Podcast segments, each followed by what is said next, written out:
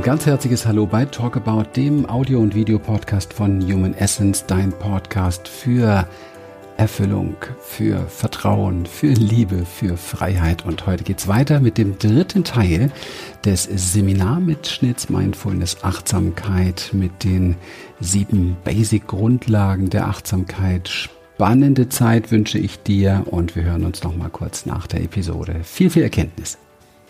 Die sieben Grundhaltungen der Achtsamkeit. Das sind im Grunde genommen für euch, also ihr habt ja ein, ein wirklich Hammer-Skript. Das ist echt ein richtiges richtiges Leitbuch und Workbook für euch, das ähm, euch extrem viel helfen können, diese Erfahrung, die ihr jetzt hier macht in diesem Seminar, auch noch so für euren Verstand gut untermauert zu kriegen. Ja, das ist ja auch wichtig. Wir sind ja doch hier im Westen sehr verstandesausgerichtet, weil wir einfach so groß geworden sind und unser Kopf auch einfach sagt, ich muss das begreifen. Ne? Und ähm, deswegen ähm, wenn wir es nicht begreifen, dann ist etwas in uns oftmals damit ein Stück weit im Widerstand, ja, oder kann es einfach nicht so tief an sich ranlassen. Wir sind halt nicht so praxisorientiert. In Asien, also in, in Tibet gerade, unsere Lehrer auch herkommen, da geht es halt nur um Praxis, da wird gar nichts erklärt. Und ähm, du kriegst dann so vielleicht im Laufe deines Lebens aus der Praxis heraus die Weisheit, dass du weißt, was es was macht mit dir. Und hier brauchen wir doch oftmals ein bisschen mehr Erklärung dazu. Und diese sieben Grundhaltungen, wir werden jetzt so einfach jeder ein bisschen was auch dazu sagen, und zwar so die Essenz einfach rausgeben, die sind für den Alltag extrem wertvoll, um tatsächlich immer wieder zurückzukommen, auch zur Achtsamkeit. Also einerseits sich zu erkennen, wo bin ich gerade wieder abgewichen andererseits dann wieder liebevoll zurückzukehren, um dann im Laufe der täglichen Praxis über die Tage, Wochen und Monate zu erkennen, wow, ähm, hier öffnen sich ganz neue Dimensionen der Wahrnehmung, hier öffnen sich ganz neue Möglichkeiten und hier verändert sich etwas in mir, wovon ich jahrelang geträumt habe. Denn wir dürfen nicht unterschätzen, dass die Achtsamkeit in den letzten Jahrzehnten die das bedeutendste Instrument in der Therapie geworden ist. Zwar in allen möglichen therapeutischen Bereichen, nicht nur im geistig-seelischen, also im psychologischen Bereich, sondern vor allen Dingen auch im physiologischen Bereich, weil, und das hat Lilian vorhin schon schön gesagt, weil Heilung Sicherheit und Entspannung voraussetzt.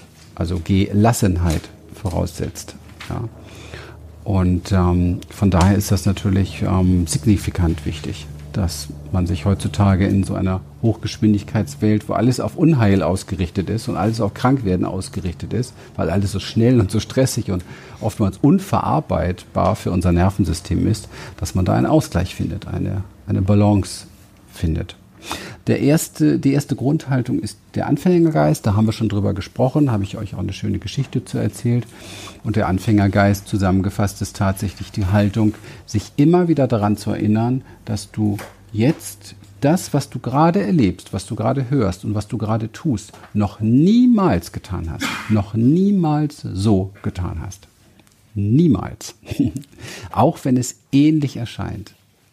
Und umso mehr du in der Achtsamkeitspraxis unterwegs bist, umso mehr wirst du erkennen und spürbar erkennen, dass es tatsächlich das erste Mal ist, dass du das tust.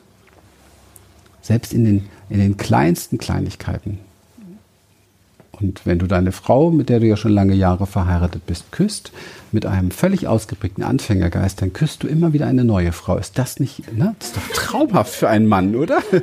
immer wieder eine neue Frau, ohne die Herzensdame betrügen zu müssen. Das ist doch schön. Hm? Um auch mal eine Motivation mehr dazu zu packen. Gut. Und ich weiß nicht, wenn du was ergänzen möchtest dazu, bevor wir zum nächsten Punkt gehen. Ja, ich, immer, ne? so ein bisschen. Ähm, sag mal gleich was direkt, mhm. weil genau das ist ähm, ein Thema. Ähm, ich finde es immer ganz schön, so bildhafte Beispiele zu haben. Das gräbt sich dann so ein bisschen mehr ins Gehirn auch ein. Also wenn wir nochmal zurückgehen zu diesem Thema mit dem Partner und dem Küssen oder auch die Intimität, der ganze Umgang miteinander.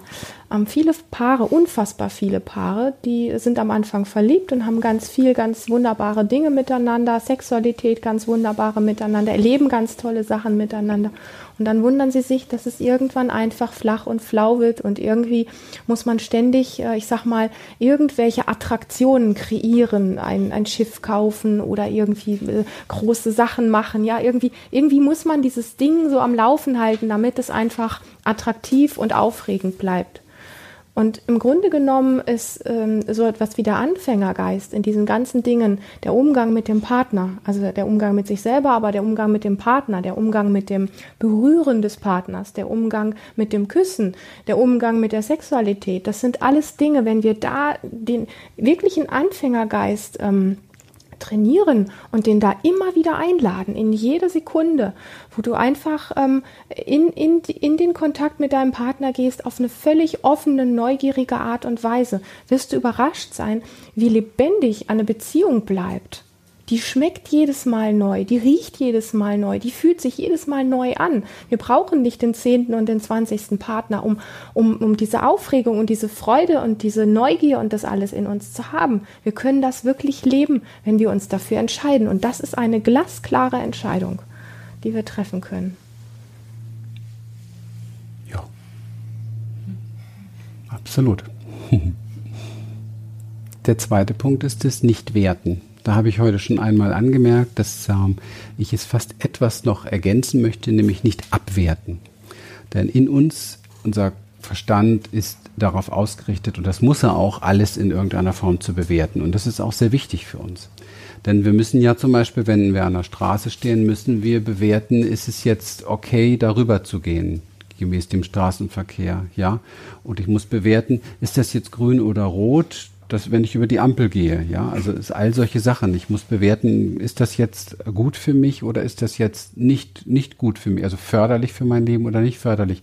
Solche Sachen müssen wir bewerten und das tun wir auch und das ist auch wichtig. Wenn wir gar nichts mehr bewerten würden, würden wir eigentlich immer wieder von vorne anfangen. Also wir könnten gar nicht aus Erfahrungen richtig lernen. Das ist nicht Sinn der Sache. Hiermit ist das Nichtwerten äh, in der Form gemeint, dass wir ähm, eher eine Gleichwertigkeit der Dinge erfahren. Zum Beispiel leiden wir Menschen, und das hat etwas mit dem Schulsystem auch zu, zu tun und mit dem, was wir dann auch überliefert bekommen von unseren Ahnen und äh, Lehrern, nämlich wir leiden oft darunter, dass wir Fehler machen. Das ist so ein Klassiker, ja, Fehler machen. Wir dürfen keine Fehler machen. Wer kennt das? Genau, und so laufen wir oft ein Leben lang durch die Gegend. Wir wollen keine Fehler machen. Und wenn man keine Fehler mehr machen will, dann kann das so weit gehen, dass man irgendwann gar nichts Neues mehr macht oder Neues probiert. Weil gerade bei neuen Sachen kann es ja sein, dass man viel Fehler macht, weil das kennt man ja noch nicht. Da ist man ja noch nicht so fit drin in diesen Bereichen. Das heißt, das Leben wird immer eingeschränkter. Das Verrückte ist aber, wenn ihr jetzt darüber nachdenkt, was im Leben sind die größten Lektionen? Also was ist der größte Lehrmeister in eurem Leben? Wo könnt ihr am meisten Weisheit durch gewinnen? Dann werdet ihr drauf kommen durch Fehler. Ja, also dieser Begriff Fehler ähm, ist, ist sowas von negativ besetzt. Ihr macht eine Erfahrung, die nicht ganz zu dem geführt hat, was ihr euch vorgestellt habt. Das ist es. Mehr ist es eigentlich nicht. Es ist ja eine Aufforderung, eine weitere Erfahrung zu machen, die dem näher kommt, oder? Ne, ein Klassiker auch äh, aus dieser Welt ist die Geschichte von Thomas Alpha Edison, der ja die Glühbirne erfunden hat und auch interviewt wurde irgendwie bei seinem tausendsten Versuch oder so, wie er dann mit diesen tausend Fehlschlägen klarkommt, ja. Und er hat einen völlig anderen Blick drauf gehabt, eine völlig andere äh, Bewertung gehabt. Er hat gesagt, ich verstehe nicht, wovon Sie reden. Ähm, ich habe jetzt hier irgendwie 999 äh, äh, Zwischenergebnisse die sehr wertvoll sind. Denn ich weiß genau, wie es nicht geht. Also, ne, das ist eine ganz andere Bewertung, die auch wieder ganz andere Erfahrungen mit sich bringt und damit auch wieder ganz andere Emotionen, eine ganz andere Körperchemie. Und diese Körperchemie sorgt übrigens dann dafür, dass du auch nach 999, 999 ähm, Zwischenergebnissen immer noch motiviert bist, weiterzumachen.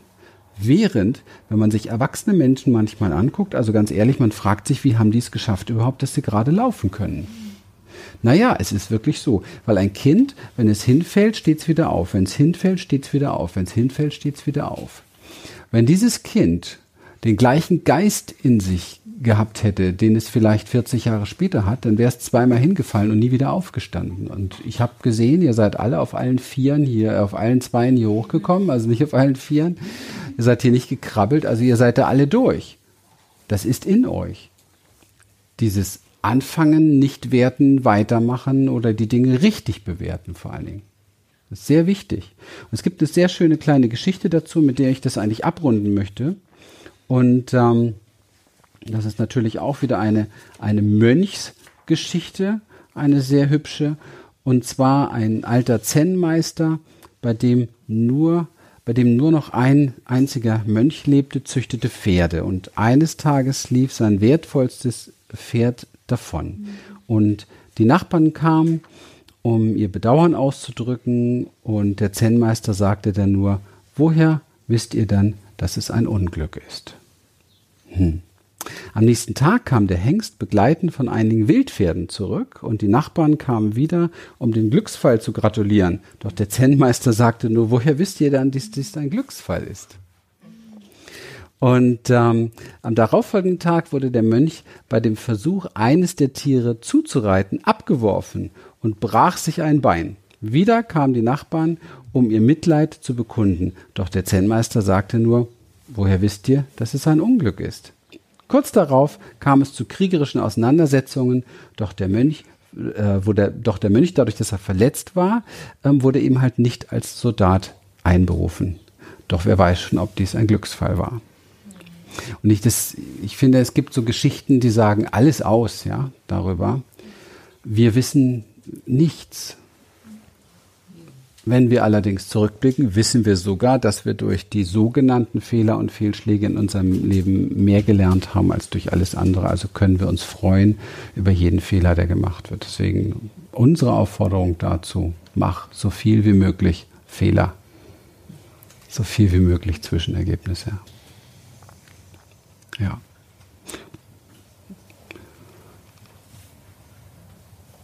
Ja, das äh, Werten an sich hat auch immer etwas, was fixiert. Also ähm, wenn wir jetzt zum Beispiel, ähm, äh, ich gehe nochmal auf das Thema Diagnosen und Krankheiten ein, wenn wir da irgendwo so, ähm, also jemand, der eine Diagnose bekommt, der spürt in dem Moment, wo er die Diagnose bekommt, ja schon so dieses Feld der kompletten Bewertung der ganzen Bevölkerung, was da drauf liegt.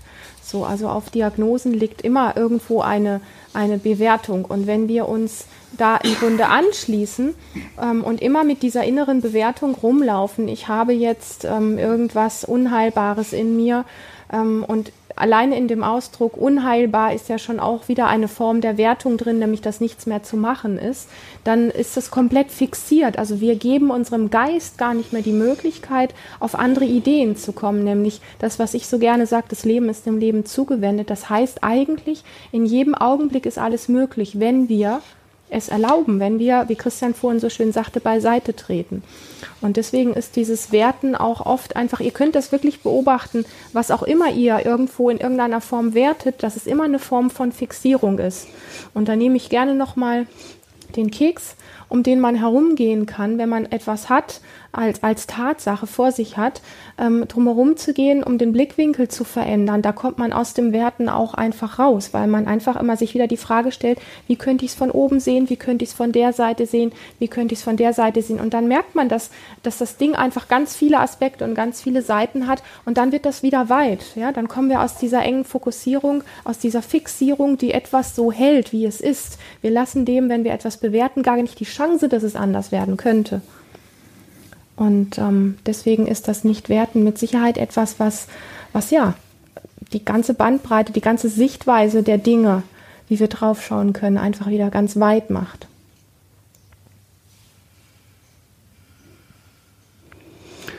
Geduld wäre der dritte Punkt der Achtsamkeit. Geduld, ja, ist zu verstehen, dass der Apfel vom Baum fällt, wenn er reif ist. Woher weiß er das? Na?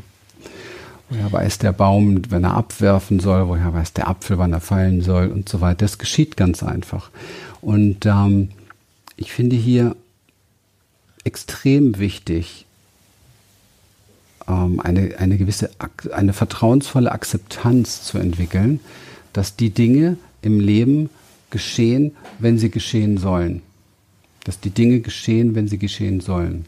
So. Jetzt aber Vorsicht.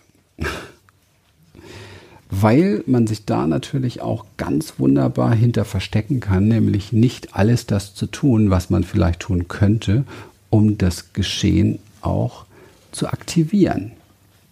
Ja, und da ist immer genau diese kleine, dieser kleine schmale Pfad, so wie ich es vorhin kurz gesagt habe, wenn wir alles tun, um unsere Realität, um die Manifestation der Realität zu initiieren, um ihr den roten Teppich auszubreiten, um einen Körperzustand, eine Körperchemie, ein Denken und ein Fühlen zu realisieren. Also sprich eine emotionale Signatur, eine energetische Signatur ins Feld schicken, die zu dem passt, was wir tatsächlich erleben wollen. Wenn wir das alles getan haben, dann heißt es abgeben, zurücklehnen und geduldig sein. Wenn wir das aber alles nicht tun, und geduldig darauf warten, dass ein Wunder geschieht, obwohl wir jeden Tag das Gleiche tun, was wir immer getan haben, dann ist das pure Dummheit. Und leider Gottes, auch wenn es hart klingt, manchmal machen die meisten das. Die meisten Menschen haben viele Wünsche, Träume und wollen ein, gerne ein Wunder in ihrem Leben, aber verändern ja gar nichts. Sie verändern überhaupt nichts. Sie verändern nicht ihren Geisteszustand, sie verändern nicht ihren energetischen Zustand, sie verändern nicht ihren emotionalen Zustand, sie verändern nicht ihren Tagesablauf, die machen immer wieder das Gleiche, sie leben immer wieder die gleiche Vergangenheit, Vergangenheit, aber wollen, dass im Leben, in ihrem Leben ein Wunder geschieht. Das hat mit Geduld nichts zu tun, das ist einfach Dummheit. Geduld ist für mich, mag auch sein, dass es nur meine ganz persönliche Haltung ist, aber Geduld ist für mich der Moment, wo ich in der Huna-Lehre ist das so schön in, in, allen Ritualen immer wieder äh, so vorgegeben oder da, da kann man das sehr, sehr schön erkennen. Es wird alles getan, um zu kreieren und dann, ich habe alles getan. Der Rest wird jetzt den, den Geistern, den Göttern, den Universum, der Existenz, wie man es auch immer nennen möchte, übergeben.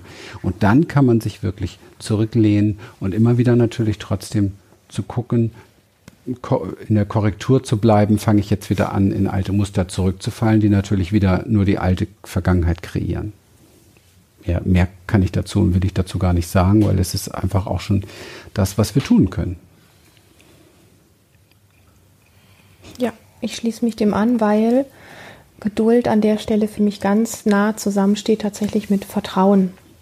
Also mit, ähm, mit Vertrauen, dass wenn ich mein Bestes gegeben habe und ich dann ins Entspannen und ins Loslassen komme, dass dann der Rest einfach ähm, etwas Höheres regelt. Ja. Und was ich immer ähm, interessant finde, ist, weil so das Thema Geduld und Ungeduld für viele Menschen so nicht ganz so einfach ist, ist also wirklich greifbarer zu machen. Wir machen nachher noch eine schöne Übung dazu, wo ihr das einfach körperlich nochmal richtig spürt so, so Themen, sich damit mal spielerisch zu beschäftigen, was passiert, ähm, wenn ich unbedingt etwas haben will und ich merke aber, es zögert sich raus, da ist ein Stau oder irgendwas anderes zögert das raus und dann merke ich so, wie die Ungeduld hochkommt und meine Geduld eigentlich so flöten geht. Und was passiert in mir? Was sind da alles für innere Bewegungen in mir, wenn ich das, was ich gerne jetzt haben möchte, nicht bekomme?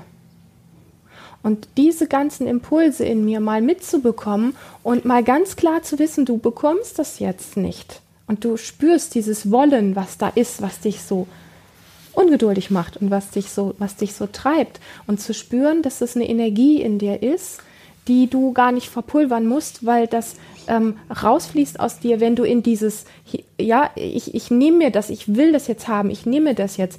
Und mal zu spüren, diese Energie in dir zu halten dass ich will etwas und da passiert nichts. Also es wird gerade nicht erfüllt. Aber du ähm, im Grunde davon profitierst, weil du innerlich mit dieser Energie auch spielen kannst. Du musst sie nicht nach außen geben, damit sie sich verfließt und um das zu bekommen, was du willst. Also du kannst diesen Druck des ich will was haben und ich kriege es nicht, damit einfach so, wir machen nachher noch eine Übung, dann kriegt ihr einfach so ein bisschen ein Gefühl, weil da spielen ja immer verschiedene, da spielen Werte, Ansichten, Meinungen, viele Gedanken und so weiter, spielen damit eine Rolle. Und da kann man ganz viel in sich auch erfahren über sich und über seine Geduld, wenn man mal mit solchen Fragen einfach geht und, ähm, und spürt, ja, was macht das da alles in mir? Ja, ich würde auch sagen, dass wir diese Übung ähm, jetzt tatsächlich im Anschluss machen, bevor vorher, aber machen wir noch eine Pause und da vorher könnt ihr jetzt aber, wenn ihr wollt, weil ich habe gerade so ein paar Falten auf einigen Stirn gesehen, Fragen vielleicht stellen, genau zu diesen drei Punkten noch einmal, wo ihr nicht klarkommt oder wo ihr einfach für euch ein bisschen mehr Gehalt braucht, um das tiefer zu verstehen, um das, um damit wirklich auch für den Alltag gut gehen zu können. Ja, das war der dritte Teil des Seminarmitschnitts und äh, wie immer wünschen wir uns natürlich, dass es dir gut getan hat, gut gefallen hat, du aber auch viel rausziehen konntest und du auch die Lust hast, des anderen Menschen weiterzugeben, damit auch sie für sich, für ihr Leben davon profitieren können. Das wäre uns ein ganz großes Anliegen. Und natürlich, wann auch immer du Lust hast und dich berufen fühlst, schick uns eine Bewertung und ja, das Honorar, was wir uns wünschen, wäre wirklich von dir eine Bewertung bei iTunes oder auf den anderen Kanälen oder eine E-Mail, wo du uns wirklich schreibst, ja, das habe ich erkannt, das ist für mich passiert, das hat sich in meinem Leben verändert, so wie wir es auch von vielen, vielen anderen bekommen. Und das berührt uns doch immer sehr. Wir freuen uns, dass es dich gibt. Bis bald, bis zum nächsten Mal.